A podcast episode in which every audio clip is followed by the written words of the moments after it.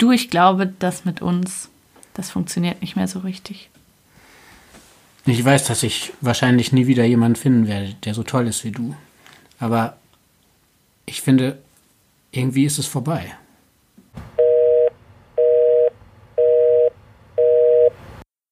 Hallo, ich bin Charlotte und ihr hört Breakup, den Podcast übers Schlussmachen. Ich bin zurück aus der Sommerpause, nehme jetzt gerade die erste Folge auf und das in Leipzig mit Silvi. Hallo Silvi, schön, dass du da bist. Hallo, schön, dass ich da sein darf. Eigentlich bin ich ja bei dir gerade und du bist Diplompsychologin und leitest eine Familienberatungsstelle, richtig? Ja. Wir haben schon vor ein paar Wochen mal telefoniert, weil ich deine Arbeit spannend finde und vor allem den Fokus, den du auf ähm, Paare mit Kindern hast. Also wenn man erstmal das Wort Familienberatungsstelle hört, man vielleicht nicht als erstes an Trennungen ja. ähm, und hat vielleicht den Eindruck, dass das gar nicht so ähm, der Fokus sein kann oder sollte. Tatsächlich ist es so, dass sich über die letzten Jahre das Thema Trennung immer mehr ja, seinen Raum gesucht hat. Mhm. Ähm, unter anderem auch deswegen, weil die Väter einfach einen viel größeren Fluss mittlerweile haben oder viel mehr ja auch am Leben der Kinder teilhaben wollen nach einer Trennung, sodass wir ganz häufig mit dem Thema konfrontiert sind und ganz viele Familien den Weg zu uns suchen, entweder ähm, also mit einem aktuellen Problem, mit einer aktuellen Paarproblematik oder in einem ähm, Trennungsprozess, der schon begonnen hat, aber eben auch ganz häufig, ähm, wenn Trennungen nicht gut gelingen, wenn Eltern nicht gelingt, gut zusammen Eltern zu sein, obwohl sie auf der Paarebene kein Paar mehr sein wollen, die dann uns kommen und versuchen, eine Lösung dafür zu finden, mehr oder weniger freiwillig. Also manche kommen von alleine, weil sie merken, das ist gut und sie brauchen das. Manche werden vom Richter geschickt, und oder? Manche werden ja. vom Gericht geschickt. Ähm, ja. Manche werden ähm, freundlich darauf hingewiesen, dass es gut wäre, sie würden kommen und manche werden, also wird es auch angeordnet. Und so haben wir mit allen möglichen Konstellationen, Variationen und Motivationen zu tun. Menschen, die unsere Unterstützung brauchen. Eine Frage, die dich in deiner Arbeit beschäftigt, glaube ich einfach, weil du viele Familien, viele Paare siehst, woran zerbrechen Beziehungen mhm. eigentlich? Also was sind so die kritischen Momente, gerade auch wenn man Kinder hat oder Kinder haben will, ähm, wo es dann, dann zerbricht letztlich, oder? Mhm. Dinge, über die man sich Gedanken macht, wenn man nach so einer Beratung nach Hause geht. Ähm, Gerade wenn wir viel über ähm, Beziehungsgeschichte sprechen, also wir lassen uns auch ganz oft von den Klienten erklären, wie war die Beziehung, wie ist sie gestartet, wie waren die Jahre dazwischen. Es gibt so Sitzungen, da geht man nach Hause und ähm, versucht rekonstruieren, was ist hier eigentlich passiert. Also warum stehen diese Menschen jetzt an diesem Punkt? Warum ist da vielleicht so viel Hass? Warum sind da so große Schwierigkeiten, obwohl das mal zwei Menschen waren, die ganz offensichtlich äh, große Gefühle füreinander hatten, große Ziele und Träume zusammen? Und es gibt ja so viele Paare, die eigentlich eure Hilfe bräuchten oder so viele Familien, mhm. dass du dich entschieden hast, die Familienberatungsstelle im Großraum Leipzig, bei der du arbeitest, nicht genau zu nennen, weil du sagst, wir haben so viele Leute, ähm, ich will gar keine Werbung machen. ja, und weil, ähm, also ich glaube, dass alle ähm, Familien- und Erziehungsberatungsstellen, die es gibt, und davon gibt es äh, viele in unserer Region und auch viele deutschlandweit, dass die alle gute Arbeit machen, dass die alle gut mit Eltern arbeiten können und das ist ähm, ja einfach wäre, man würde schauen, was ist so für einen gut zu erreichen, wo gibt es vielleicht Termine zeitnah und wo sollte man sich hinwenden und es ist meine Begriffe nicht so wichtig zu sagen, ich möchte speziell dorthin gehen oder die gefällt mir besonders gut, sondern ich glaube, wir machen alle eine gute Arbeit. Sehr solidarisch von dir. ja, genau. Ja. Lass uns doch mal direkt reingehen mhm. in sozusagen so eine Beratung, die du machst. Also, mhm. was sind so die Alarmzeichen, wo du merkst, Mensch, den beiden kann ich eigentlich nicht mehr raten, zusammen zu bleiben. Oder hier merke ich, da ist eigentlich so eine Trennung das einzig Mögliche gerade. Mhm. Erstmal raten wir den Klienten nichts. Ja. Na, das ist einfach auch ganz wichtig zu wissen. Das ist manchmal so eine Erwartung, dass wir denen sagen, wie es jetzt gut wäre für sie. Die Entscheidungen trifft immer das Klientensystem. Das ähm, Klientensystem, was heißt das denn? Naja, also, die, die Menschen, die involviert sind, also okay. das Paar oder manchmal hängen ja auch noch Leute dran. Also Und die heißen das Klientensystem. Das Klientensystem, okay. genau. Also die, die Verstrickung aus Menschen, die so zusammenhängen. Ne? Ja. Genau. Ja, war mir gar nicht klar, dass das äh, kein Begriff ist, den man unbedingt im Alltag nutzt. Und ähm, genau, also wir geben da keine Ratschläge in dem Sinn, sondern wir unterstützen dabei, dass ähm, die Menschen ja die Entscheidungen treffen, die für sie gut sind. Was schwierig ist, was ich so erlebe, wo, wo ich dann Zweifel habe, ob eine Entscheidung für die Beziehung langfristig gut ist, wenn Kommunikation schon so schwierig ist, dass die, hm, die negativen Gefühle füreinander sehr, sehr stark sind. Also wir haben manchmal Klienten, die empfinden füreinander Verachtung oder Ekel. Ja. Auch Hass und können das so beschreiben. Und ich glaube, wenn, naja, wenn das so, so schwierig schon ist miteinander, ne, und wenn, wenn man wenig Dinge findet, die einen noch binden oder die einen noch zusammenhalten, ist es eine ganz, ganz schwere Arbeit und bis unmöglich. Und ähm, das sind dann schon die Momente, wo wir als Berater und Beraterinnen die ähm, Klienten auch damit konfrontieren und sagen, wir sehen hier ganz wenig. Es erklärt, warum sie noch weiter zusammenbleiben wollen. Was könnten denn das noch für Dinge sein? Wenn denen da nichts mehr einfällt, dann ähm, sind das häufig die Momente, wo sie dann auch entscheiden, es ist vielleicht besser, wir gehen getrennter Wege. Mhm. Ne? Aber so im Großen und Ganzen ist es ganz, ganz oft ein Kommunikationsthema. Eins, was auch schon viele Jahre besteht in der Regel, also nichts, was sich von heute auf morgen entwickelt hat, sondern wo über die Zeit dann deutlich wird, da haben sich Verletzungen angehäuft. Mit jeder nicht kommunizierten und bearbeiteten Verletzung steigt natürlich der Berg an Schwierigkeiten zwischen den Klienten. Mhm. Und es sind ganz häufig eben Wendepunkte im Leben der Menschen. So beispielsweise, wenn Kinder ins Spiel kommen. Ne? Also ein unerfüllter Kinderwunsch. Also ich kann, habe es fünf bis zehn Jahre irgendwie versucht und es hat nicht geklappt. Das ist eine emotional extrem belastende Situation für ein Paar. Darüber kann man sich auseinanderleben oder eine emotionale Distanz zueinander gewinnen. Oder ich habe eben äh, gerade ein Kind bekommen und die Paarbeziehung verändert sich ganz extrem.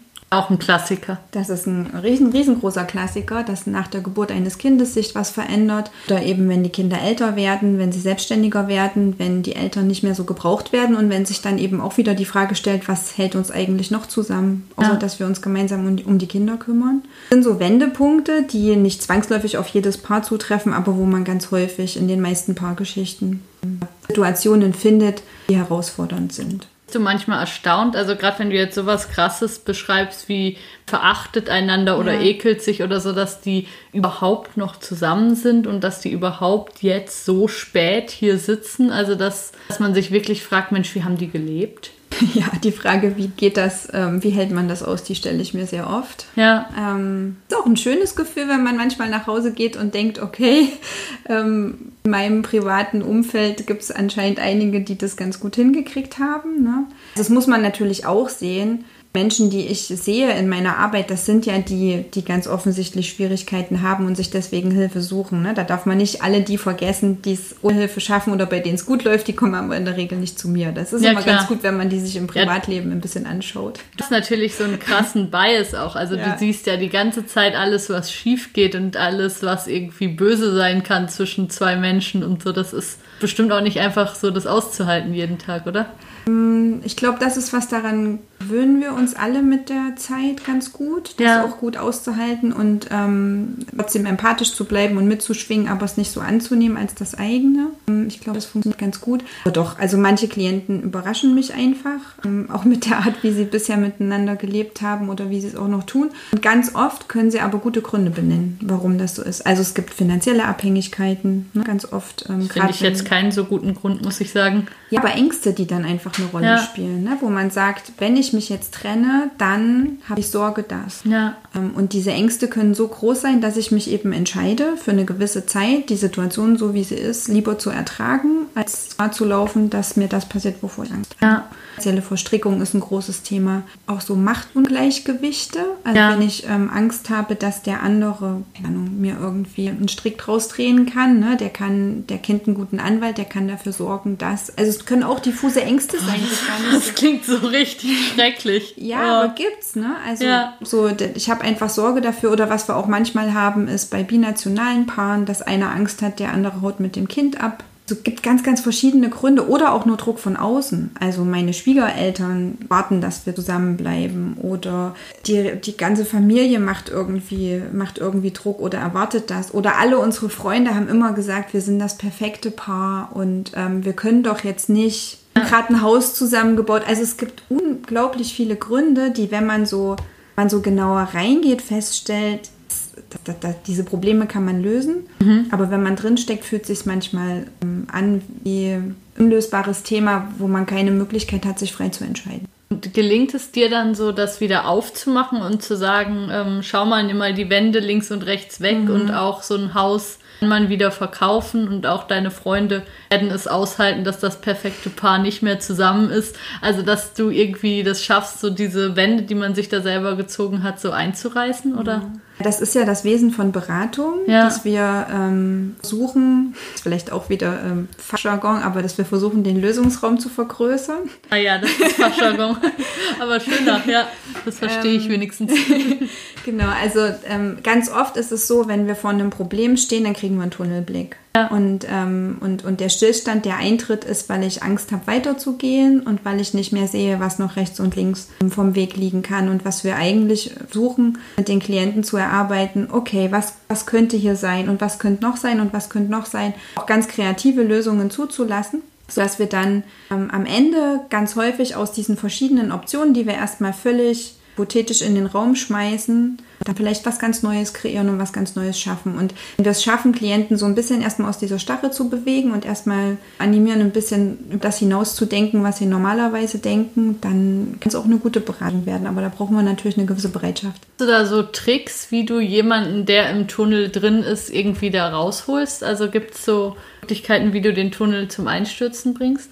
Es gibt ganz viele ähm, Methoden, die wir in der Beratung anwenden. Also ähm, Gespräche oder Beratungsgespräche heißt ja nicht zwangsläufig, ich sitze auf meinem Stuhl und du sitzt auf deinem Stuhl, sondern es gibt ganz tolle Methoden, die man anwenden kann im Raum, ähm, mit dem Körper, also ja. verschiedene Körperempfindungen mit einzubeziehen und so. Und da hat, glaube ich, jeder, der in der Beratung arbeitet, einfach so andere Grenzen oder kann andere Dinge gut. Und ähm, ganz häufig gelingt es uns aber mit ähm, ja, Methoden, die von dem unterscheiden, wie ich meine Alltagsgespräche führe, auch da eine größere Offenheit zu schauen. Beratung heißt nicht, ich gehe dorthin, setze mich hin und erzähle dem Vater alles so, der Nachbarin erzähle. Das wäre nicht so eine gute Beratung. Ja, klar. Ja, sondern ja. Beratung heißt, ich gehe hin und ich gehe raus und habe ähm, meine Geschichte anders erzählt, anders begriffen, habe neue Punkte gefunden und gesehen. Und ich glaube, wenn man da erstmal so ein bisschen rüttelt, dann müssen wir gar nicht mehr so viel machen. Die Arbeit machen die Klienten dann selber. Ähm, ich würde hier einmal einen ganz kurzen Break machen und auf eine Veranstaltung hinweisen, die am 10. September in Zürich im Kosmos stattfindet. Werde ich mit Thomas Meyer, der auch aus dem Podcast vielleicht kennt, der das Buch Trennt euch geschrieben hat, und mit Caroline Fuchs, die ist auch ähm, Psychotherapeutin, macht den Podcast Fuchs über Sex, den in der Schweiz vielleicht auch ein paar kennen. Und noch einer Person, die ihre Trennungsgeschichte erzählen wird, einer Frau, die wirklich eine sehr spannende Geschichte hat. Ist am 10. September im Kosmos 20 Uhr. Die Türen gehen um 7 auf und ich würde mich sehr freuen, wenn ihr vorbeikommt. Was mich jetzt total interessieren würde, Silvi, ist, sind denn die Punkte, wo es wirklich oft zerbricht? Wo du sagst, da stolpern, weiß ich nicht, 50 Prozent der Paare drüber oder haben da auf jeden Fall ein Thema und müssen, müssen da irgendwie neu erfinden. Also ich glaube, alle Paare alles, man sagt nicht alle, ne, weil es gibt ja. immer Ausnahmen, aber wirklich eine ganz, ganz, ganz, ganz große Anzahl an Paaren ähm, lebt eine riesengroße Veränderung mit der Geburt des ersten Kindes. Ähm, das unterscheidet sich natürlich ganz extrem äh, ob ich jetzt ganz frisch zusammen bin, ob ich ganz lange zusammen bin, ob ich Kind ähm, geplant habe, ob ich vielleicht auch ganz viel dafür getan habe, dass es zustande gekommen ist, ob es mich überrascht hat. Also wie es äh, dazu gekommen ist, da gibt es unterschiedliche, äh, unterschiedliche Geschichten und das hat einen unterschiedlichen Einfluss. Aber ich glaube, was alle Paare vereint, ist, dass man keine Ahnung hat, wie es wird, wenn das Kind da ist. Ähm, dass es da Vorstellungen gibt, die sehr weit von dem abweichen, was die Realität am Ende zu bieten hat. Vielleicht auch, dass die gegenseitig davon abweichen, oder? Dass man stillschweigend davon ausgeht, es wird so und so sein, der Partner hat aber eine völlig andere Idealvorstellung ja. und man merkt es erst, wenn es dann soweit ist. Genau, das ist auch spannend. Ja. Wir fragen Paare häufig, ähm, wann haben sie sich das erste Mal darüber unterhalten, wie wollen wir eigentlich die Rollen verteilen? Ähm, wie haben sie sich das vorgestellt? Welche Erziehungsvorstellungen gibt es? Welche Werte soll die Familie tragen und so? Ne? Und da stellt sich dann häufig raus, dass diese Fragen erst gestellt werden, wenn die Kinder schon da sind mhm. und nicht im Vor Vorhinein, was logisch und erklärbar ist, aber dann eben auch dafür sorgt, dass es danach schwierig ist. Naja, und dass es einfach so eine große Unbekannte ist. Man weiß am Ende nicht, nicht, wie das Kind ist, was man da bekommt. Ja. Und ähm, was das für einen Einfluss hat. Und was auch vielen Paaren nicht klar ist, ist, dass die Zeit, man zu zweit war, immer vorbei ist. Es wird nie wieder eine Paarebene geben, die so gewesen ist wie die Zeit vor der Geburt. Selbst wenn die Kinder groß und aus dem Haus sind, dann hat man große Kinder, die aus dem Haus sind, aber man ist trotzdem Eltern und das macht einen riesengroßen Unterschied und macht ganz viel mit dem Paar. Und da erleben wir schon viele, viele Probleme und leider auch, dass Paare sich nicht in der Zeit an uns wenden. Sei es, weil sie noch nicht so richtig mitgeschnitten haben mit ihrem Schlafmangel und äh, Chaos und alles ist verrückt und wir wissen gar nicht so richtig, dass sie ein Problem haben. Ja. Sei es, dass sie aus zeitlichen Gründen sagen, das können wir jetzt nicht auch noch machen, wir können die Kinder nicht wegorganisieren, wo sollen die denn hin, wenn wir zur Beratung kommen? Also es gibt so ganz mm, strukturell organisatorische Probleme, aber ganz häufig merken viele Paare auch einfach nicht, dass sie sich gerade in eine Richtung bewegen, die schwierig ist, kommen dann eben zu uns, wie ich vorhin schon gesagt habe, wenn die Verletzungen sich so doll angehäuft haben, dass es dann schwer ist, mm, da wieder einen gemeinsamen Weg zu finden. Mhm ja gerade so über, ähm, man hat vielleicht die Rollen nicht richtig besprochen oder die Erziehung nicht vorher klar miteinander abgemacht. Mhm. Was sind denn da die Klassiker, die du beobachtest? Die Klassiker sind, äh, dass ganz oft in äh, Mann-Frau-Beziehungen meistens, also man muss jetzt immer gucken, ne? ich will mich ja. jetzt hier nicht, äh, will mich jetzt hier nicht so sehr auf die, auf die alten Stereotype einschießen, aber man muss schon auch sagen, dass ähm, viele in diesen Konstellationen zu uns kommen und dass man so vorher sich überlegt, wir wollen das gerne gerechter verteilen. Wir wollen das nicht so machen wie unsere Eltern. Es mhm. soll nicht so sein, dass die Frau zu Hause alles macht und man geht arbeiten und äh, kümmert sich abends eine halbe Stunde so. Das sind so schöne Ideen, die man mitbringt und dann bekommt man ein Kind, was auf einmal ähm, weint, wenn es von der Mutter weg und weg geht ne? oder was nicht alleine schlafen möchte und man denkt, okay, aber wir hatten doch gesagt, wir machen dann einmal die Woche abends Paarzeit, aber das findet dann nicht statt, weil es muss immer einer mit dem Kind ins Bett gehen, ansonsten äh, schläft es nicht oder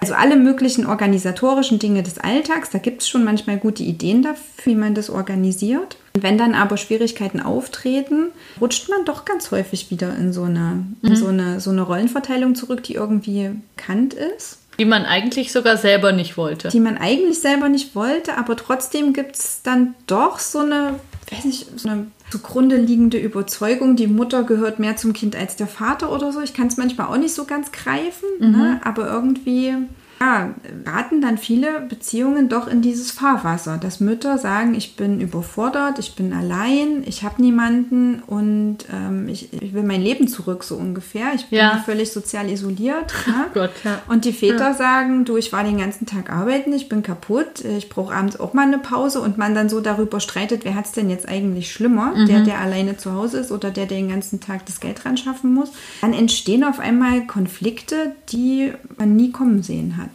Schon relativ interessant, dass das auch bei sehr aufgeklärten äh, Familien, die sich da gut Gedanken gemacht haben, ähm, passiert. Oder eben auch, was ich auch häufiger mal erlebe, ist, dass vorher so gedacht hat, machen das alles halbe halbe. Ich gehe nach drei Monaten wieder arbeiten und ähm, wir machen das alles ganz fair. Mhm. Und man dann nach der Geburt plötzlich feststellt, ich will das gar nicht. Ja. Ich möchte eigentlich lieber Zeit beim Kind verbringen. Ich möchte lieber ähm, auf Geld verzichten und dafür aber die ersten drei Jahre zu Hause bleiben. Okay. ne, da ja. sich Dinge entwickeln.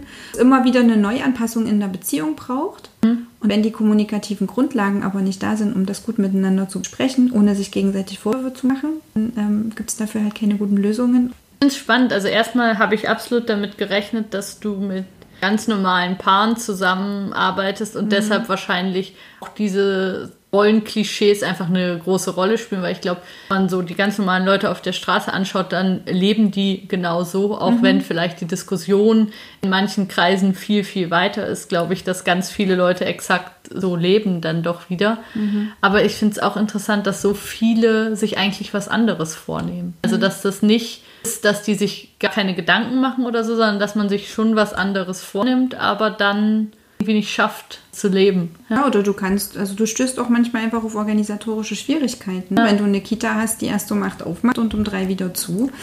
oder aber vorher einen Job hattest, wo du vielleicht bis 18, 19 Uhr im Einsatz sein musst, wird halt ganz häufig auf Grundlage von Finanzen beispielsweise auch eine ganz nachvollziehbare Entscheidung getroffen, nämlich der, der gerade mehr Geld verdient, der hat Vorrang beim Arbeiten gehen. Was für eine Familie, die auf angewiesen ist, eine logische Entscheidung ist. Und aus dann, irgendeinem Grund verdient immer der Mann mehr. Natürlich. so ist es. Ja. ja. Und da stoßen wir dann quasi, also da stoßen dann Paare einfach auf Probleme, die haben sie nicht selber verursacht, mit denen müssen sie irgendwie umgehen.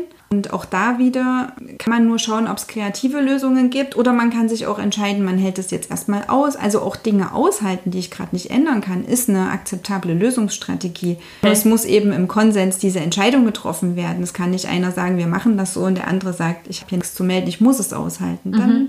steht eine komische Dynamik. Was wäre denn ein Tipp, den du aus dem generieren würdest? Also Echt, dass man, dass man da mit einer Offenheit reingeht und sagt, man weiß einfach noch nicht, wie es dann ist, wenn das Kind da ist und dass man sagt, hier, ich weiß noch nicht, ob ich 50 Prozent oder 80 Prozent wieder arbeiten gehe, dass man, dass man das so ein bisschen sagt, wir müssen jetzt erstmal schauen, wie sich das schüttelt oder was, was wäre dein Tipp? Also, Tipp wäre eigentlich was ganz Generelles, nämlich erstmal immer an der Kommunikation zu arbeiten. Das ist, glaube ich, ein ständiger Lernprozess, miteinander zu sprechen und nicht aufhören, miteinander zu sprechen. Also und mit sprechen meine ich, die organisatorischen Dinge des Alltags zu klären, auch das, aber auch über das zu sprechen, was gerade los ist, auszusprechen, wie es mir geht, auszusprechen, was meine Sorgen und was meine Ängste sind ähm, eine Beziehung zu führen, wo ich mir sicher sein kann, ich kann so sein, wie ich bin und der andere kann das aushalten, weil der ist gern mit mir zusammen. Deswegen hat er ja. Beziehung gewählt. Ne? Ja. Und das andere ist, dass wir ähm,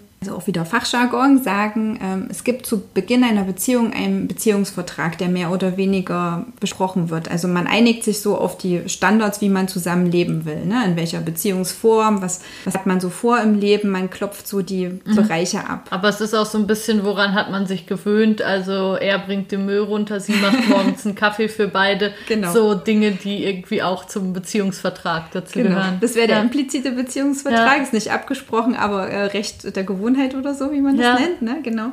Beziehungsverträge können immer wieder neu verhandelt werden. Was viele Beziehungen eben nicht machen, ist genau das zu tun und ähm, immer wieder zu gucken, stimmt das eigentlich noch? So wie meine Versicherung mir jedes Jahr ein Schreiben schickt und sagt, hat sich bei Ihnen was geändert? Mhm. Ne, haben Sie jetzt äh, äh irgendwie ein Haus gekauft oder hat sich Ihr Beziehungsstatus verändert?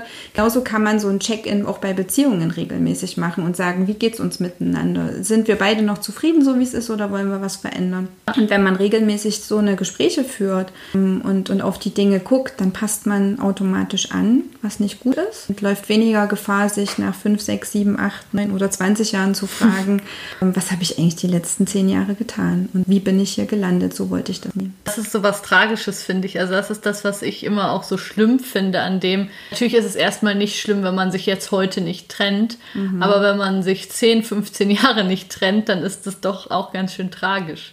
Ja, ja. Das ist übrigens auch ganz interessant, dass ähm, Trennung verbunden ist mit dem Moment, in dem sie ausgesprochen wird. Und äh, Trennung ja aber ein Prozess ist, der in verschiedenen Phasen stattfindet, sodass wir ganz oft ähm, Paare erleben, wo mindestens einer schon über kurz oder längere Zeit Trennungsgedanken hat, die meistens ausgesprochen werden. Mhm. Das ist auch eine Standardfrage in der Paarberatung. Wer von Ihnen hat schon mal an Trennung gedacht und seit wann? Und da kommen manchmal auch ganz interessante Antworten, mit denen man nicht unbedingt gerechnet hat. Ja. ja. Also, Trennung passiert nicht in dem Moment, in dem wir sie ähm, benennen, sondern die passiert schon ganz lange vorher und das macht auch schon was mit dem Beziehungsgefüge. Ob ich Trennungsgedanken habe, ob ich schon mal abchecke, wo könnte ich hinziehen, was kostet das, was nehme ich aus der Wohnung mit. Ja, ähm, klar, das macht was. Das glaube ich auch. Also kriege ich noch einen anderen Partner, ist ja dann häufig auch eine relevante Frage, wenn wir älter werden. Ne? Also wen gibt es überhaupt noch? Wer ja, ist noch klar. verfügbar? Das ist immer eine relevante Frage, würde ich sagen, auch mit 25. Ja. ja. also was haben wir noch so im Angebot? Ähm, dann gibt es eben den Zeitpunkt der Trennung, wo sie ausgesprochen ist. Das ist das, was sichtbar ist. Da haben auch irgendwie alle Verständnis und das ist auch so, da kriegt man Unterstützung. Aber auch spannend ist, ist die Nachtrennungszeit. Da stelle ich jetzt in den Vorträgen und so immer die Frage, was glauben Sie, wie lange hält die Zeit an, die Nachtrennungszeit? Willst du mal schätzen? Kommt natürlich auch drauf an, aber wenn ich jetzt mir wirklich so ein Paar vorstelle, mhm. das Kinder hat, ein Haus zusammengebaut hat und so, dann würde ich da so drei Jahre, vier Jahre sowas ja, schätzen. Sehr gut, gute Antwort. Also so drei bis fünf Jahre, sagen wir, dauert das, bis dieser Nachtrennungsprozess abgeschlossen ist, also bis man diese Stufen durchwandert hat, die ja so ein bisschen äh, dem Trauermodell ähnlich sind, ne? nicht wahrhaben wollen, Wut, Ärger und so, wo es dann diese verschiedenen Gefühlszustände geht, bis zur Akzeptanz und sich mit der neuen Situation arrangiert haben, drei bis fünf Jahre. Ja, das glaube ich. Ja, das ist wirklich wirklich verrückt. Und muss man auch sagen, es gibt Paare, die haben in der Zeit schon wieder eine neue Trennung erlebt. Also die ja.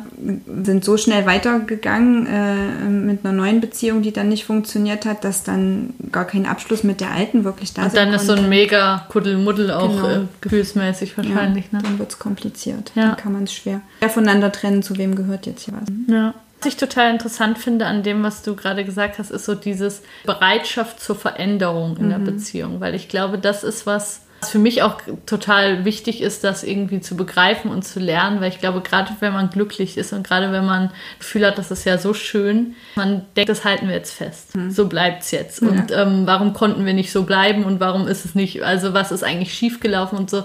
Man muss einfach sehen, dass es sich immer wieder verändert und dass man es nicht kann, dass man einfach sich, wenn man fünf Jahre zusammen ist, einfach eine andere Beziehung führt, als wenn man ein halbes Jahr zusammen ist. Also das kann nicht ein Zauber oder irgendwas festhalten. Man kann nur mutig in diese Veränderungen reingehen und sagen, eben, das wird passiert. Das möchte man gestalten. Ja, ja und es hat ja. ja. auch jede Phase, die so eine Beziehung erlebt, hat ja Vor- und Nachteile. Ne? Der Anfang, der fühlt sich total schön an, aber der sorgt eben auch dafür, dass man mehr oder weniger kopflose Entscheidungen trifft. Es ist auch kein Zustand, den unser Körper auf Dauer halten kann. Der ist mega anstrengend für uns. Ähm, und die Zeit, in der so eine gewisse Stabilität einkehrt, möglicherweise, die hat halt andere, ähm, bringt andere Vorteile und eben aber auch Nachteile mit sich. Die Zeit des gemeinsamen Kindergroßziehens hat ganz viele ähm, schöne Seiten und ganz, ja, ganz viele schwierige Seiten. Und wenn die Kinder aus dem Haus sind, eben auch. Es geht wirklich darum, ähm, den Moment einfach zu greifen und zu verstehen, dass das jetzt Zeitspanne ist, die so eine gewisse Zeitqualität mit sich bringt und dass die sich eben wieder verändert und man kann es nicht festhalten. Ja, also das gelingt mir nicht, aber man kann ja auch so ein bisschen so einen generell rationaleren Griff äh, von Beziehungen haben, indem man sagt, naja, das ist vielleicht auch in Ordnung, dass das halt für eine bestimmte Zeit im Leben passt mhm. und dann nicht mehr. Also mhm. dass man so geht von dem, es ist jetzt eine Katastrophe, wenn man nicht mehr zusammen ist, sondern dass ja, ein Leben dauert länger als eine Beziehung und das ist völlig in Ordnung so und dann kommt was Neues, was dann besser passt. Mhm. Ist das was, was du versuchst, den Leuten mitzugeben? Oder ist es schon eher so, dass man sagt, eben gerade wenn man zusammen Familie gegründet hat, ein Haus gebaut hat und so weiter, dann ist das irgendwie für die Ewigkeit angelegt und das ist eigentlich, eigentlich auch das, was wir stützen, oder? Ich glaube tatsächlich manchmal, dass Menschen Angst haben, ähm, zur Familien- und Erziehungsberatung zu gehen, weil sie denken, dass das unsere Haltung ist. Also, dass sie glauben, dass wir, ähm, dass wir in eine bestimmte Richtung arbeiten, dass wir eigene Vorstellungen, Ideen und Überzeugungen haben, die wir im Klientensystem äh, überstülpen wollen. Ja? ja. Und das ist eben einer guten Beratung natürlich nicht der Fall. Also ähm, es ist bewusst, dass es unterschiedliche Lebensmodelle gibt, unterschiedliche Erziehungsmodelle gibt, unterschiedliche Familienkonstellationen gibt. Die Art, wie jemand leben möchte, zieht sich völlig meiner Bewertung. Da habe ich, also ne, es gibt für jeden ähm, eine gute Art zu leben und es gibt für jeden eine Art, die eher schwierig ist. Und für mich zählt immer, wie gut geht es dem Klienten mit dem jeweiligen Modell, was er sich ausgesucht hat. Ja. Und wenn jetzt jemand käme und würde sagen, ähm, also meine Beziehung lege ich ja nicht auf die Ewigkeit an, sondern ich gehe davon aus, dass das nach einer gewissen Zeit dann auch eben wieder vorbei ist oder wie auch immer, ne? dann kann man natürlich die Frage stellen, warum haben sie sich dafür entschieden und so und welche Vor- und Nachteile bringt das mit sich. Auch da wieder würde es mir eher darum gehen, wie kann ich denn für die Probleme, die sich dadurch auftun, gute Lösungen finden. Womit wir ja eher zu kämpfen haben, ist immer wieder diese ja, ich weiß nicht, ob Romantik so das richtige Wort ist, aber die, diese Idee, dass jede Beziehung, die ich eingehe, eine ist, die für die Ewigkeit angelegt ist, ja. Dann wiederum ähm, Entscheidungen auch getroffen werden unter dieser Annahme ja, und sich ganz oft eben nicht darüber ähm, ausgetauscht wird, ob man sich noch gut versteht. Was würdest du denn denken, mal angenommen, wir würden uns mal irgendwann trennen, ähm, wie würden wir das denn mit den Kindern machen? Was würdest du denn gut finden? Also Paare, die so eine Gespräche schon geführt haben zu einem Zeitpunkt in ihrer Beziehung, wo auch alles gut war. Wo alles gut war oder wo ja. man noch einen guten Draht zueinander hatte, die können daran anknüpfen und sagen, weißt du noch, damals haben wir gedacht, wenn wir die Kinder ähm, dich sozusagen bei ähm, den Elternteilen aufwachsen lassen, das finden wir beide eine gute Idee. Wenn man an sowas anknüpfen kann, dann ist es eben nichts, was ich im Trennungsprozess benutzen kann, so im Sinne von, du willst mir die Kinder wegnehmen oder so, weil dann haben wir eine gemeinsame Haltung dazu schon gehabt. Ich kann so eine Gespräche nur nur empfehlen in Beziehungen, einfach mal so hypothetisch zu spinnen, wie würden wir das denn machen? Was finden wir gut? Was beobachten wir bei anderen? Was lehnen wir ab? Angst, die oft damit verbunden ist, ist ja, oh Gott, wir können doch nicht über sowas reden. Dann ja, merken natürlich. wir noch, dass irgendwas nicht stimmt oder so. Ja. ja.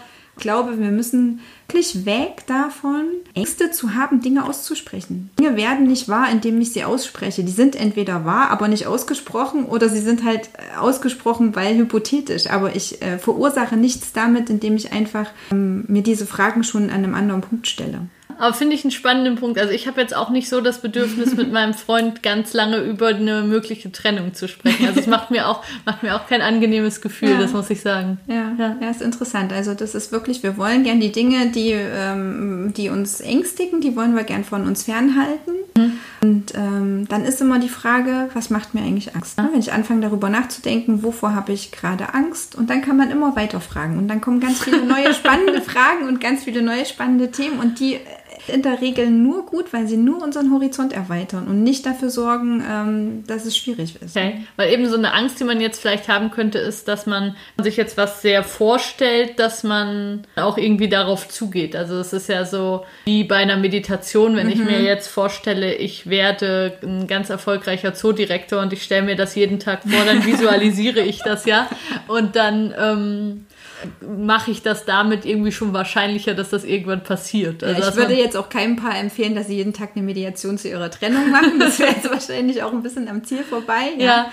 Aber so wirklich mal ab und zu, zu zu fragen, wie findest du das eigentlich? Wie würdest du denn gern leben? Was könntest du dir gut vorstellen? Ja. Ähm, was hast du so für Ideen, für Gedanken? Das, das geht wieder in die Richtung Werte, Wertvorstellungen. Ähm, wie wollen wir als Familie miteinander leben? Auch das gehört einfach zu so einem, so einem Prozess dazu. Und eben auch, wenn ich große Entscheidungen treffe, auch dran zu denken, was könnte das bedeuten, wenn? Was könnte das bedeuten, wenn wir jetzt ein gemeinsames Haus bauen und wir schaffen es eben nicht, die nächsten 40 Jahre zusammen zu bleiben, bis der Kredit abbezahlt ist. Welche Konsequenzen hätte das? Der Punkt. Ja. Und ich erlebe ganz, ganz viele Paare in Krisen, die in Krisen solche Entscheidungen treffen, weil sie, das ist jetzt eine reine Vermutung, das Gefühl haben, wenn sie sozusagen sich noch ähm, eine Verpflichtung auferlegen, die dafür sorgt, dass sie zusammenbleiben, dann stellen sie sich diese Frage nicht. Dann ist es weniger wahrscheinlich, dass sie sich trennen. Ne? Wenn ich jetzt mit einem Partner, mit dem es gerade schwierig ist, einen Kreditvertrag über 40 Jahre unterschreibe,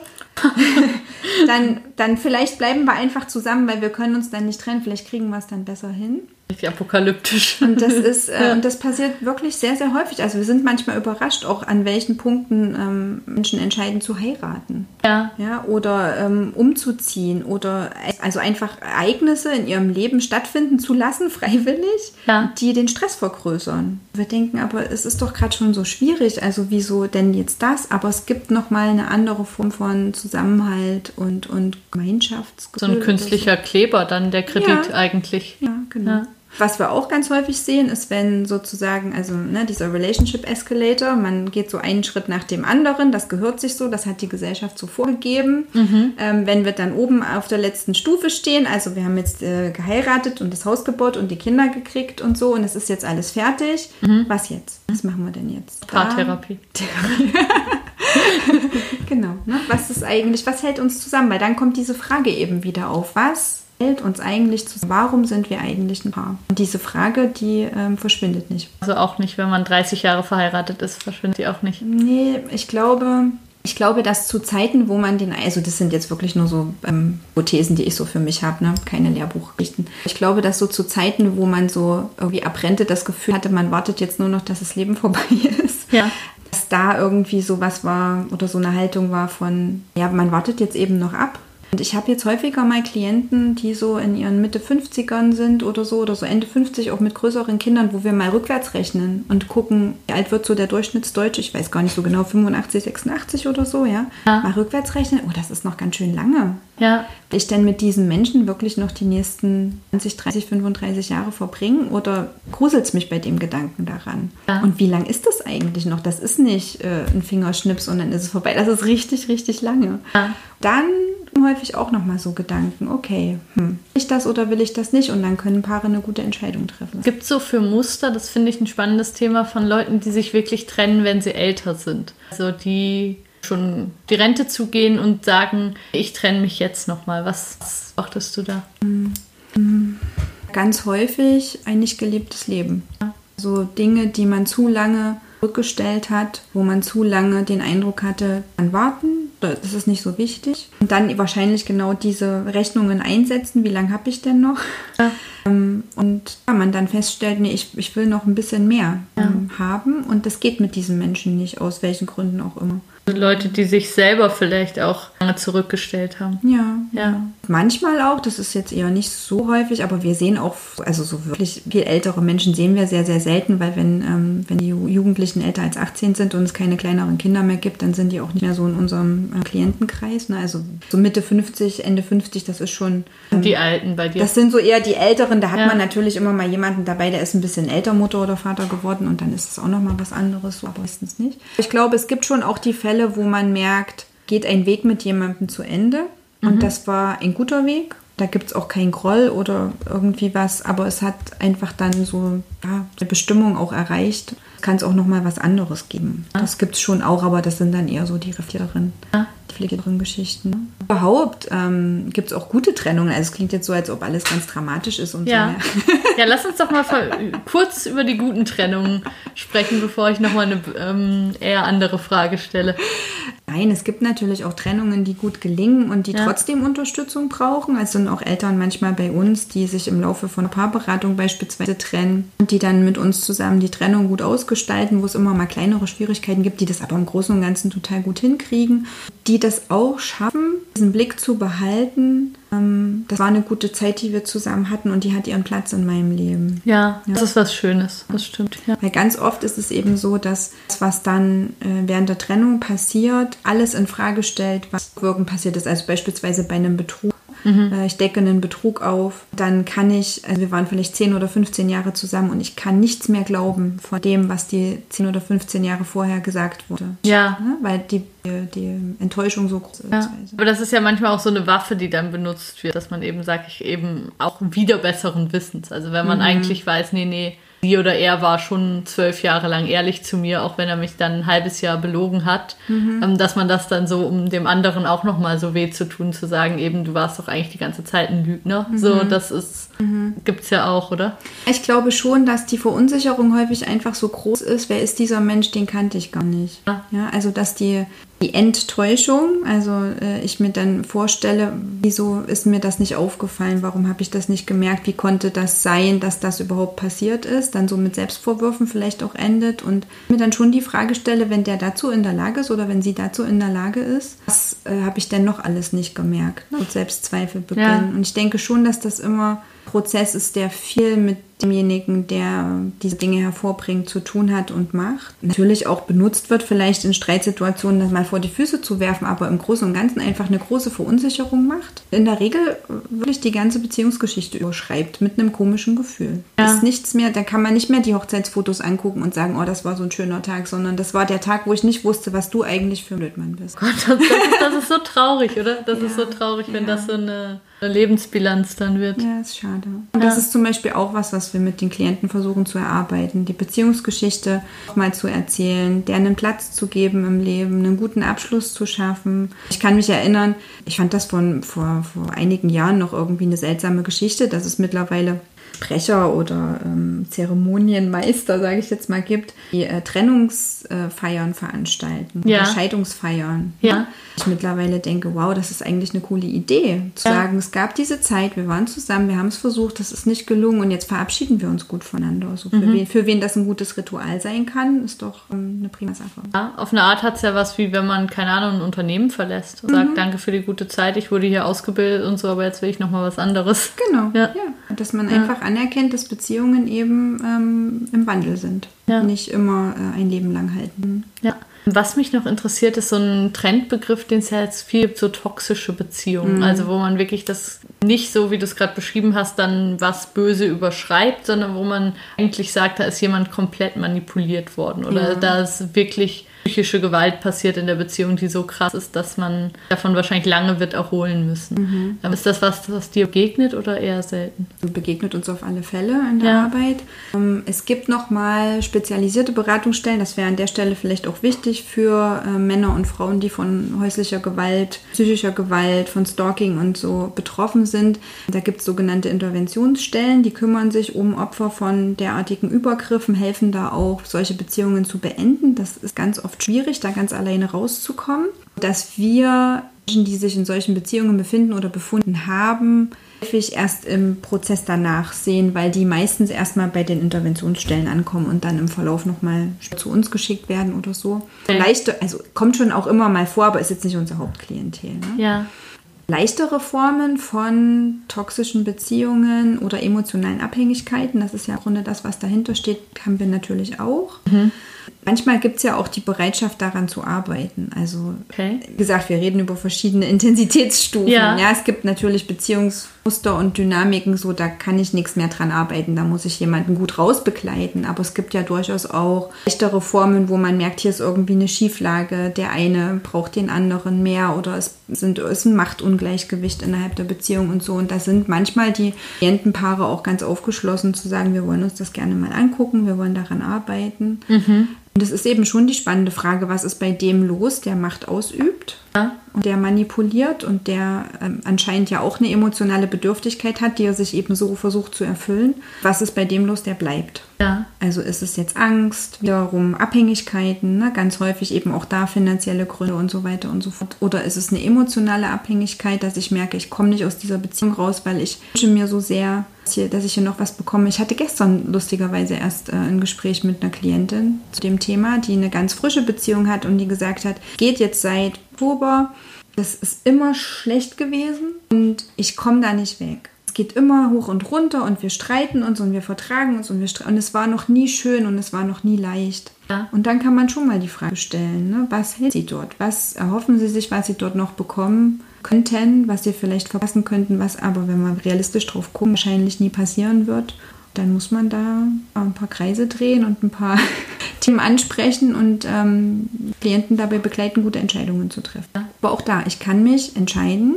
so einer Beziehung zu bleiben, weil das gerade für mich die beste Lösung für mein Leben ist. Das vielleicht glaube. Das ist nicht meine Aufgabe als Berater, diese Entscheidung Klienten abzunehmen. Ist nicht manchmal sehr schwer, wenn man irgendwie das Gefühl hat, also den müsste man eigentlich mal schütteln? Ja, manchmal ist es, manchmal ist es schwierig. Ja. Aber ich, ähm, ich glaube, dass wir sehen immer nur einen Ausschnitt dem, was uns präsentiert wird. Und ich kann nie vollkommen verstehen, was in demjenigen vorgeht, was der für eine Geschichte hat, welche Gründe da eine Rolle spielen. Und manchmal ist es eben noch nicht Zeit. Manchmal muss ich eben äh, ein oder zwei oder drei Beziehungen führen, die mir nicht so gut tun, um selber drauf zu kommen, was schwierig ist. Und das ist manchmal nicht so einfach, gerade wenn von außen so viel Druck kommt. Ne? Das, ja. trenn dich mal und das tut dir nicht gut und so. Und dann machen die das vielleicht auch. Und dann drei Wochen später wird der neue Partner vorgestellt und man denkt, naja, das ist jetzt nochmal das gleiche Modell. Ne? Ja. Dann braucht es manchmal mehrere, mehrere Schleifen. Davon immer abzugrenzen sind natürlich die Fälle, wo Kindeswohlgefährdung eine Rolle spielt, ne? wo Kinder vernachlässigt werden, wo wirklich Gewalt auch eine Rolle spielt und mhm. so. Dann gibt es nochmal ganz andere Maßstäbe, wie man das bewertet. Und dann gibt es auch teilweise die Möglichkeit, das selber zu entscheiden, weil dann wird entschieden, entweder die Beziehung ist beendet oder wir müssen die Kinder schützen oder so. Ne? Mhm. Das ist nochmal eine andere, andere Hausnummer. Aber so bei ja, diesen leichteren Formen von abhängigen Beziehungen kann das eben auch einfach sein, ich entscheide mich, ich brauche das noch ein bisschen, ja. bevor ich mich lösen kann. Na klar, das muss man dann irgendwie wahrscheinlich mit anschauen, auch wenn es nicht leicht ist. Ja. Sich eigentlich verändert in dem Sinne? Also du hast jetzt gerade gesagt, eben es gibt so Beziehungen, wo man dann eben die Kinder schützen muss und wirklich dann da reingeht. Hat sich da was verändert in dem Sinne, dass man jetzt viel klarer ist als vielleicht noch vor 10, 20 Jahren? Alt ist nie akzeptabel und so, also dass man da nochmal ein bisschen höhere Standards sozusagen setzt hat oder wie hat sich, mhm. hat sich das verändert? Also klar, du bist jetzt noch nicht irgendwie 60 Jahre alt und kannst da auf Jahrzehnte genau. Erfahrungen zurückblicken, aber vielleicht hast du ja doch mhm. da ein bisschen was beobachtet. Also tatsächlich kann ich die Frage aus dem beruflichen Kontext nicht beantworten, mhm. weil dafür bin ich einfach nicht lange genug im Geschäft. Da müsste ich meine Kolleginnen mal fragen, die da ein bisschen länger dabei sind. Aber ich bin ja seit fast einem Jahrzehnt, nee, mehr sogar, ähm, ja. Mutter und habe da auch so meine Erfahrungen gemacht, was so auch im Freundeskreis oder in, ähm, im erweiterten Bekanntenkreis als akzeptables Verhalten gegenüber Kindern angesehen wird. Und da habe ich schon den Eindruck, da hat sich was verändert. Wobei ja. Auch da wieder man beachten muss, in welcher Filterblase bewege ich mich. Ja. Ähm, es gab ja vor, nicht schon ein Jahr her ist, aber vor einiger Zeit mal eine Umfrage von einem bayerischen Radiosender, ob denn eine Ohrfeige akzeptabel sei oder nicht. Die Ergebnisse waren erschreckend. Ich kann die Zahlen nicht mehr sagen, mhm. aber es war Also es waren unfassbare Prozentangaben von, na klar, das ist total in Ordnung, das ist ein geeignetes Erziehungsmittel ne? und das ist ganz eindeutig nicht erlaubt und verboten. Mhm. Also da ist irgendwie die Information noch nicht bei allen angekommen. Bei, bei Fachpersonal natürlich schon. Und es ja. gibt ja ganz, äh, also katalogisierte, würde ich fast sagen, Kriterien von Kindeswohlgefährdung und was ein akzeptables Erziehungsverhalten ist und was es eben nicht ist. Und wenn da Fachleute in irgendeiner Form involviert werden und da sowas feststellen, dann wird das angesprochen und dann wird dem auch nachgegangen. Ist denn, ist wo ist denn die Schwelle? Also was ist, wo fängt Kindeswohlgefährdung an? Naja, das ist ja, ähm, das ist ja quasi ein, also die Schwierigkeit darin ist, dass man so schwer definieren kann, weil wir nicht so richtig wissen, also Kindeswohl so ein schwammiger Begriff ist, ne? so ein nicht definierter Rechtsbegriff. Ähm, die Kindeswohlgefährdung dann eben das Gegenteil impliziert und auch da dann die schwammigen Begriffe auch eine Rolle spielen.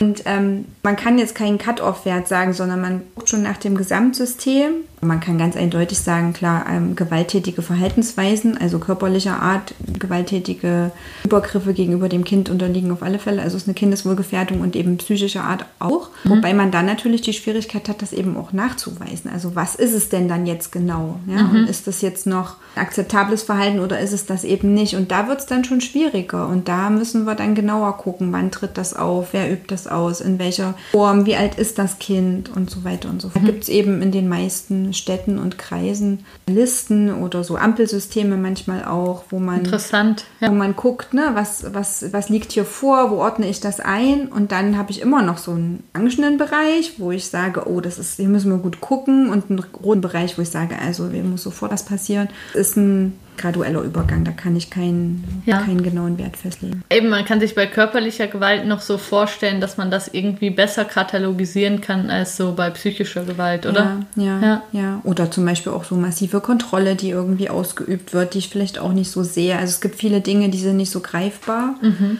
Dann gucke ich mir halt das ganze Familiensystem an und schaue, was ist da los. Das ist ja aber eben auch spannend, weil ich habe ja in der Regel, wenn ich zum Beispiel ähm, mit Erziehungs dem konfrontiert bin in Familiensystemen, ganz häufig auch eine Paarproblematik drunter liegen, die nicht auf den ersten Blick sichtbar ist und wo ich auch keine guten Ergebnisse erziele, wenn ich die nicht mit angehe. Also wenn ich jetzt beispielsweise einen ähm, manchmal ein bisschen blöd, dass ich immer so die, die Rollenklischees dann auspacke, aber es ist eben ein häufiges Beispiel, beispielsweise Vater relativ strenge autoritäre Erwartungen hat an die Erziehung, ans Familiensystem, vielleicht selber noch so groß geworden, ne?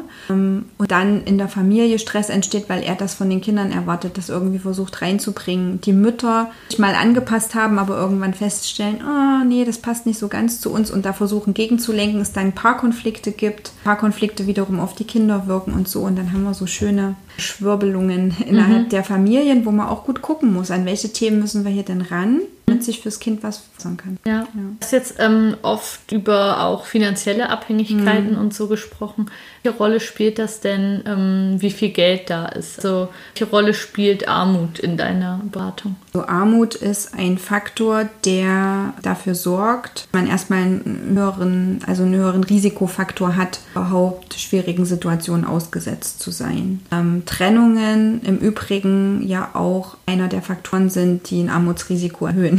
Ja. Und das ist zum Beispiel auch einer der Nachteile, glaube ich, an dem, ähm, ich nenne es immer den aufstrebenden Newcomer, das Wechselmodell, was ja jetzt häufiger ähm, gelebt wird, also wo die Kinder einen festen Wohnsitz bei einem Elternteil haben und ähm, einen Besuchsumgang beim anderen, sondern eben auch Teil ihres Lebens, ihres Alltags beim anderen verbringen. Also der aufstrebende Newcomer ist das Modell nach der Trennung, wo die Kinder sowohl bei Mutter als auch bei Vater genau, ne, leben. Genau, das okay. Wechselmodell. Ja. Und ähm, das sorgt natürlich dafür, wenn ich die Kinder länger als eine Nacht beispielsweise am Wochenende habe, dann brauchen die halt auch einen angemessenen Platz dafür. Dass ja. ich nicht sagen kann, einer zieht aus und nimmt sich eine Einraumwohnung und kommt am Wochenende mal zu Besuch, sondern wenn ich drei Kinder habe, dann brauchen eben beide Elternteile eine drei, vier, fünf Raumwohnung, je nachdem nach Platzbedarf. Das ist ein riesengroßer finanzieller Einschnitt. Dinge müssen doppelt angeschafft werden. Dinge, je nachdem, wie weit die auseinander wohnen, wie gut die Kommunikation ist, brauche ich dann einfach mehrfach. Und ähm, klar, das sorgt dafür, dass die finanzielle Belastung höher ist. Ähm, insgesamt Armut ja einfach viele Auswirkungen hat. Also welche kann ich in meiner Freizeit machen, welche Ansprechpartner habe ich, welche Ressourcen kann ich anzapfen, welche Informationen kann ich mir holen. An der Stelle wäre vielleicht auch die Info wichtig, dass ähm, der Such einer Familien- und Erziehungsberatungsstelle immer kostenfrei ist. Also in Deutschland keine, genau, in Deutschland muss man keine, ähm, keine finanziellen Mittel in die Hand nehmen. Also das ist für alle offen, sich da Unterstützung zu suchen. Und du hast gesagt, man kriegt auch relativ schnell einen Termin. Also du hast jetzt irgendwas von fünf Wochen oder so mal in den Raum gestellt vorhin. Ja, also das geht ja noch. Wir bemühen uns, es innerhalb von vier, fünf Wochen zu ermöglichen. Das kommt natürlich immer auf die Flexibilität an. Also wenn jetzt jemand sagt, ich kann aber nur in dem einen Zeitfenster, dann eher schwierig. Ansonsten wir bemühen uns. Es ist, es kommt immer ein bisschen drauf an. Es gibt auch so Höhepunkte. November kurz vor Weihnachten ist meistens schwierig. Ja. Und ähm, ja, aber bei den meisten ist jetzt nicht so wie bei Psychotherapeuten, dass man jetzt ein halbes Jahr oder ein Jahr warten muss. Bei den meisten, ich weiß es nicht bei allen. Mhm. Was kriegt man dann da? Also wie sehr, wie eng wird man beraten? Je nach Bedarf. Okay. Ja, also was wir, ähm, wir sehen, was notwendig ist, versuchen wir abzudecken, aber auch nicht die Klienten mehr als nötig zu laden. Also da gucken wir einfach immer gut, was ist so der Bedarf. Häufig beginnt es ein bisschen engmaschiger, schlecht dann nach hinten ein bisschen aus, bis wir dann irgendwann entscheiden lassen. Das ist auch super unterschiedlich. Ich habe auch Klienten, die kommen nur ein einziges Mal. Manche kommen zweimal, die brauchen bloß mal einen Tipp oder, oder irgendwie, dass ihnen jemand sagt, ist alles in Ordnung oder so. Ne? Und ähm, es gibt welche, die begleiten uns ein Jahr, zwei Jahre, drei. Also das ist wirklich ganz unterschiedlich. Glaubst du denn, was kann man aus einer Trennung am ehesten für sich selber mitnehmen? Also wenn das jetzt gut läuft, was hast du das Gefühl, führt dann vielleicht auch dazu, dass man nicht wieder die gleichen, die gleichen Fehler macht? Weil du vorhin auch mal so anklingen lassen, du machst ja auch ähm, Vorträge über Trennung, mhm. wo du mhm. eben sagst, wie lange dauert das, bis man das verarbeitet mhm. hat und so. Was kann man denn für sich mitnehmen? Wann, wann läuft es gut? Mhm. Ich glaube, eine Trennung als ähm, Möglichkeit zu begreifen, eben zu verstehen, welche Dinge wichtig sind, was man, was man unterwegs vielleicht vergessen verloren hat. Wie gesagt, ich weiß nicht, ob das äh, so langsam alt wird, aber Kommunikation ist einfach so ein Riesenthema. Ich kann das immer ja. gar nicht, das immer gar nicht genug betonen, dass die meisten Schwierigkeiten, mit denen Paare zu uns kommen, Kommunikationsschwierigkeiten sind. Ich höre dir nicht zu und ich verstehe dich nicht. Du hörst mir nicht zu und du verstehst mich nicht. Aber wie soll man denn richtig kommunizieren? Also es ist ja es ist ja häufig so, dass man schon das Gefühl hat, man spricht die schwierigen Sachen irgendwie an, aber man spricht sie nicht auf eine Art und Weise an, wie der andere sie hören kann und so. Also mhm. ich glaube, es ist selten so, dass man sich wirklich entscheidet, ähm, darüber und darüber und darüber sprechen wir gar nicht mehr. Also dann ist man schon ziemlich weit mhm. in einer schlechten Beziehung, würde ich sagen. Aber man es halt nicht mehr richtig schafft mhm. zu reden. Also, dass so mega Reizthemen sind und man weiß, das kann ich ansprechen, dann gibt es direkt Streit und das in welcher Form auch immer ich das thematisiere, wird es dazu führen, dass wir zwei Tage nicht richtig miteinander reden können und so. Also, es mhm. ist ja nicht so leicht, mhm. richtig zu kommunizieren. Ja, das stimmt. Das ist eine gute, ist eine gute Aufgabe, die man sich so stellt. Also, es gibt erstmal viele gute Bücher zu dem Thema, die man, ja. äh, die man lesen kann. Aber ich glaube, dass tatsächlich so das Übel unserer aktuellen Gesellschaft, wenn ich das so formuliere, formulieren darf, ist, dass wir uns nicht mehr zuhören.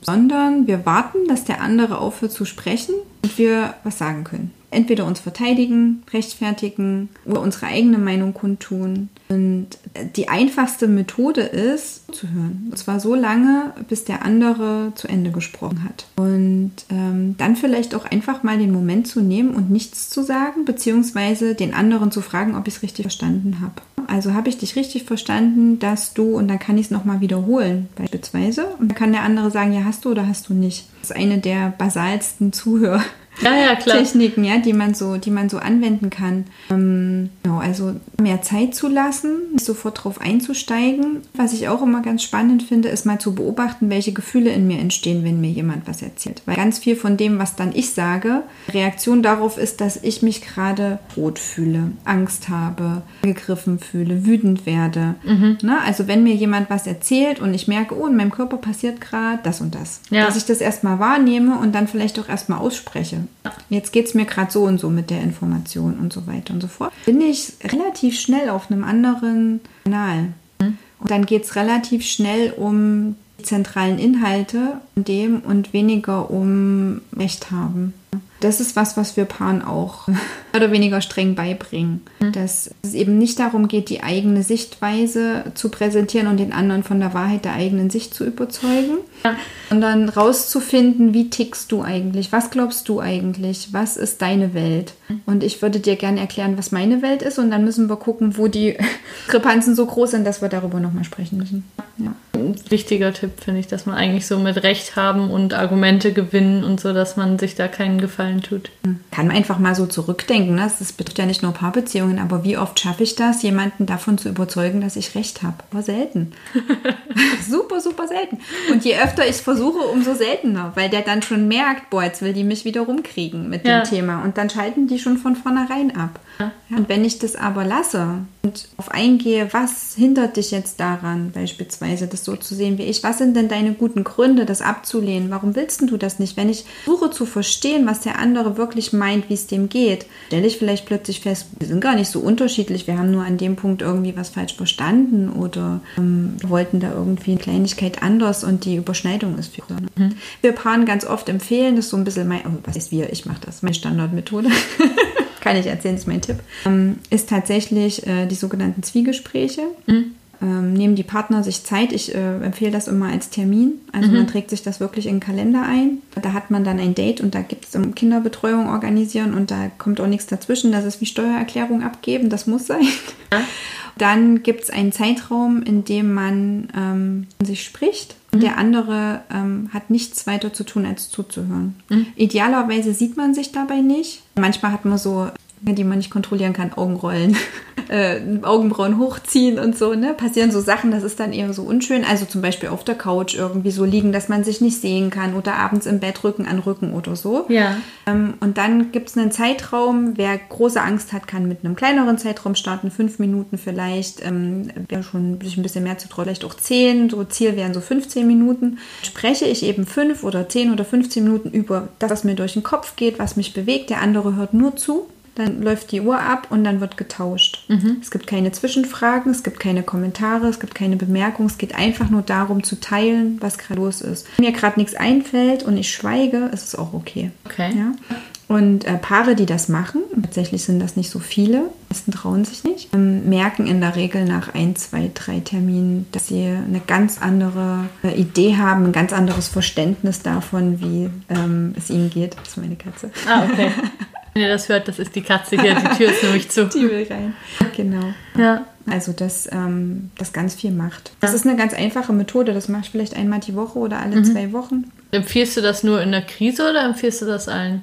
Also machst du das selber auch in deiner Beziehung? Ja, ähm, tatsächlich nicht, weil mein Mann Psychologe ist und wir eh schon den ganzen Tag über äh, solche Dinge sprechen. Also ich glaube, wir machen äh, permanente Zwiegespräche. Ja. ähm, in der Form, aber die meisten Klienten, die das umsetzen können, profitieren davon wirklich sehr. Und man macht dann auch mehrere Wechsel. Ne? Also ich mhm. mache beispielsweise eine zehn Minuten, der andere zehn Minuten und dann tausche ich nochmal und mache es nochmal. Mhm. So zwei bis drei Durchgänge. Also ich brauche schon dann auch eine gewisse Zeit. Damit auch jeder reagieren kann, wenn er das möchte. Genau. Und glaubst du, ist das so effektiv? Ich habe die auch schon gehört, den Tipp.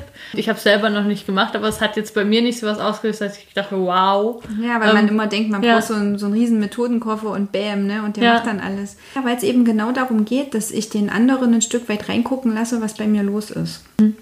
Und ähm, im Alltag wir ganz oft abgelenkt werden von Rechnung noch äh, äh, überweisen, da noch was machen, ähm, keine Ahnung, fehlt noch Milch im Kühlschrank und so. Mhm. Diese Zeit sich zu nehmen, Gedanken fließen zu lassen und wirklich auch so einen Stein ins Rollen kommen zu lassen und an die Themen zu kommen, die uns wirklich interessieren, das braucht halt einfach Zeit. Ich, also wenn, wenn mich jemand an der Kasse fragt, wie geht's Ihnen, da fange ich auch nicht an, sofort irgendwie ganz tief in, meine, äh, in meinen Gefühlszustand einzutauchen. Da sage ich erstmal gut. Ja. Ne? Und dann fange ich an, drüber nachzudenken, wie geht's mir denn eigentlich? Und dann fange ich an zu reden und dann rege ich mich vielleicht erstmal über die Nachbarin auf und dann äh, über die Kinder, was die heute gemacht haben und so. Und wenn ich diese Themen abgearbeitet habe nach einer Weile, dann komme ich an die Sachen, die wirklich interessant und die relevant sind. Ja. Das hört mein Partner und ähm, kriegt dazu eigentlich einen ganz anderen Zugang zu. Mhm. Was ich spannend daran finde, ist einmal, dass man sich nicht anschaut, sondern dass man vielleicht auch das in der Dunkelheit macht oder mhm. so. Das finde ich interessant. Aber dunkel ist schwierig, weil man einschläft.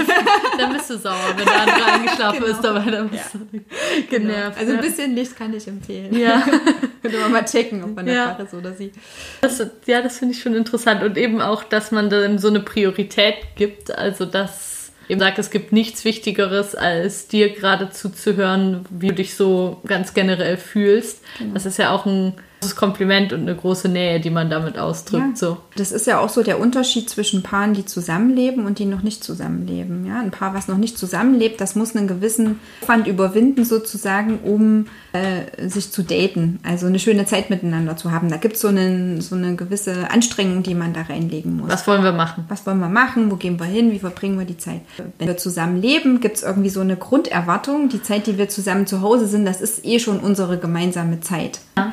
Und, ähm, die Erwartung wird dann, also es kommt ja darauf an, was ihr so für Erwartungen hat, aber manchmal auch enttäuscht, weil dann sitzen wir irgendwie abends zusammen und ich habe erwartet, wir gucken zusammen einen Film, aber du guckst die ganze Zeit in dein Handy, ne? Aber der andere wusste vielleicht gar nicht, dass das jetzt irgendwie ein Date ist. Ja, und hat vielleicht auch mal Lust, in sein Handy zu schauen. Und hat auch mal ja. Lust, in sein Handy zu gucken, genau. Ja. Und ich glaube schon, dass es für Paare auch ähm, hilfreich sein kann, mal ein Gespräch darüber zu führen, wie viel Zeit wird mir eigentlich von dir? Also welche Zeit ähm, wollen wir denn miteinander verbringen? Was ist meine Zeit? Was ist deine Zeit? Zeit für die Familie? Was ist Zeit für die Kinder? Wie wollen wir das aufteilen? Und ist eben zum Beispiel so ein Zwiegespräch, was im Kalender steht, ist dann halt ein Date. Dann hat das eine gewisse Priorität und eine gewisse ähm, Wichtigkeit. Hat ja auch was Anstrengendes. Ich so sage, was ist Familienzeit und so, das alles an, eintragen ja. muss. Das hat ja auch so was Bürokratisches, was einen vielleicht auch so ein bisschen annervt, oder? Ja, man muss es ja nicht, ja. Äh, ne, also wenn es jetzt sehr technisch klingt, so, dass ja. ich muss jetzt keine äh, gelben Felder im, im Kalender irgendwie Manche Leute lieben das. Wer also, das liebt, der soll das tun. Ja. Ich sage ja, womit man glücklich ist, bitte unbedingt.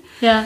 Ähm, nee, so sollte es gar nicht klingen, aber ich glaube, dass es auch da wieder unausgesprochene Erwartungen gibt. Mhm. Und dass ähm, es sinnvoll wäre oder ist, Erwartungen mal zu kommunizieren und darüber zu sprechen und zu sagen, siehst du das eigentlich? Also könnte ich jetzt theoretisch also einfach mit jemand verabreden oder irgendwie meine Zeit verplanen? Hast du da, kannst du da was dagegen sagen? Ja oder nein? Wie ist das so? Ne, mhm. dass man mal so abcheckt, wie, wie, wie stehen wir eigentlich dazu? Aber es schon eine Herausforderung ist für Paare, die zusammen leben, eben auch gemeinsame Zeiten zu finden. Und dann manchmal Stress entsteht, gerade wenn die Kinder klein sind, das hatten wir vorhin auch, ne? die sind Baby.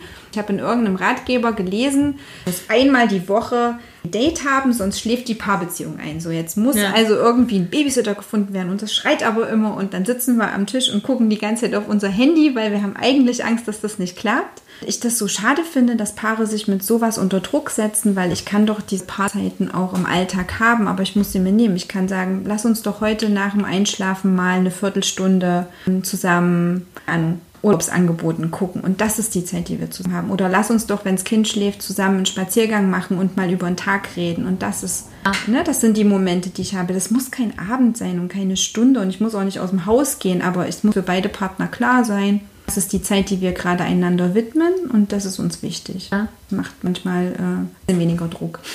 Letzte Frage, was sind so Trends, die du beobachtest? Also was ist was, was sich entwickelt oder was du siehst, was dir vielleicht Sorgen macht oder wo du denkst, das finde ich eigentlich ganz cool. Ist das so? Oder hast du das Gefühl, die Leute sind eigentlich die gleichen? Immer und, so wie immer. Ja.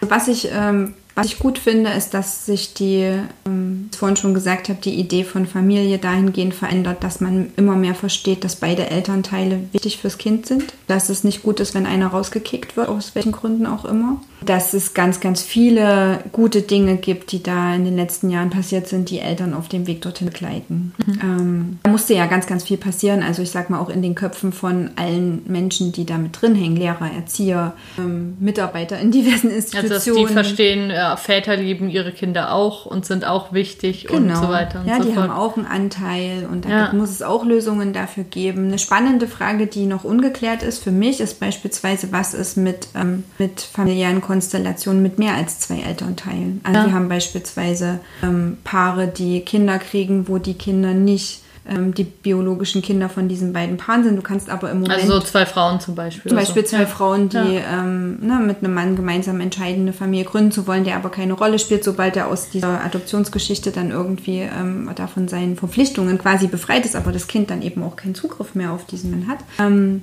oder andere familiäre Konstellationen, die eintreten können, wo man einfach sagt, da gibt es noch Bindungspersonen, die haben eine große Rolle gespielt. Es gibt soziale Eltern. Ich habe mich beispielsweise getrennt, als das Kind ganz klein war und ich bin bin dann mit einem Vater oder mit einer Mutter groß geworden. Das war immer mein sozialer Vater. In dem Moment, wo dann eine Trennung passiert, ist es schwierig, diesen Menschen in der Familie zu halten, weil der rein rechtlich da wenig Spracherecht hat. Also das sind so spannende Fragen, die noch ungeklärt sind, wo ich denke, da wird sich bestimmt noch einiges tun. Ich hoffe, da wird sich noch einiges mhm. tun in den nächsten Jahren, dass wir dafür eine Lösung finden. Was ich mir wünschen würde, wäre einfach noch eine größere Offenheit. Es ist ganz oft so, dass Klienten völlig überrascht sind, wenn sie sich trauen, beispielsweise zu Freunden, guten Freunden, wo man eigentlich denkt, oh, das klappt ganz gut, zu sagen, bei uns ist ganz schwierig. Und plötzlich ja bei uns auch. Also es ist so ein bisschen ja. wie, ne, einer macht irgendwie so die Büchse auf und alle sagen so, wow, bei uns auch. Ja. Also das, äh, das würde ich mir wünschen, das ist auch so was, wo ich denke, das ist eine ganz einfache, was ganz einfaches ist, was jeder tun kann, ähm, weniger Sorgen und Ängste zu haben, versagen oder nicht angepasst genug zu sein, indem wir offener sind mit dem, was bei uns los ist, damit auch anderen die Möglichkeit zu geben, ja, da auch damit zu vergleichen oder sich eingeladen zu fühlen, da auch offener damit mhm. umzugehen. Mhm. Das, denke ich, würde noch mal ganz, ganz viel verändern. Ich eben nicht das Gefühl habe, ich bin das einzige Paar in der Reihenhaussiedlung, was Probleme hat. Ja, ja, voll. ja, sondern bei allen anderen gab es auch mal Zeiten, die schwierig waren. Und ich habe vielleicht Nachbarn, da sind die Kinder zehn Jahre älter, die können mir erzählen, krass, ich kenne das. Das war vor zehn Jahren bei uns auch so. Mhm. Und wir haben das und das gemacht und dann haben wir das überwunden. Das wären doch schöne Ressourcen, die wir anzetteln könnten. Und das finde ich gut. Du bist ja jetzt gerade zu Gast in einem Podcast, ähm, wo es darum geht, eben, dass Leute von ihren Trennungen berichten und mhm. dass man sozusagen ihnen das auch ein bisschen überwindet, dass man darüber ja nicht gerne spricht. Mhm. Also weder die, wo einem irgendwie das Herz gebrochen wurde, noch wo man selber irgendwie fremdgegangen ist oder sonst was. Das erzählt man ja eigentlich nicht besonders gerne. Mhm. Aber ich glaube, das hilft ganz viel, wenn man die Geschichten von anderen Leuten hört und merkt, ah, ich bin nicht der einzige Mensch, der so dumm war oder dem sowas Schlimmes passiert ist, sondern das, was, was anderen auch passiert und woraus man vielleicht auch wieder sich hochkämpfen kann. Mhm. Es gibt vielleicht einfach eine generelle Antwort auf die Frage, bin ich der Einzige oder bin ich die Einzige, der, ne? Nein. Ganz ja. wahrscheinlich nein. Ja. Es wird immer mindestens noch ein paar andere geben, die ähnliche Erfahrungen gemacht haben. Ich noch sehr, sehr lange weiter mit dir sprechen, aber ich glaube, wir haben schon jetzt eine sehr lange Aufnahme, das stimmt. Vielen Dank für deine Zeit, Silvi. Und ich fand es sehr spannend zu erfahren, dass man eben wirklich gratis zu diesen Familienberatungsstellen gehen kann, dass da so gut betreut wird und auch, dass da längst so eine Offenheit herrscht eigentlich. Wir freuen uns immer über alle, die den Weg zu uns finden. Und ich habe es, glaube ich, schon mal anklingen lassen zwischendrin. Aber ähm, gute Rat wäre eher ein bisschen früher als ein bisschen zu spät. Dankeschön.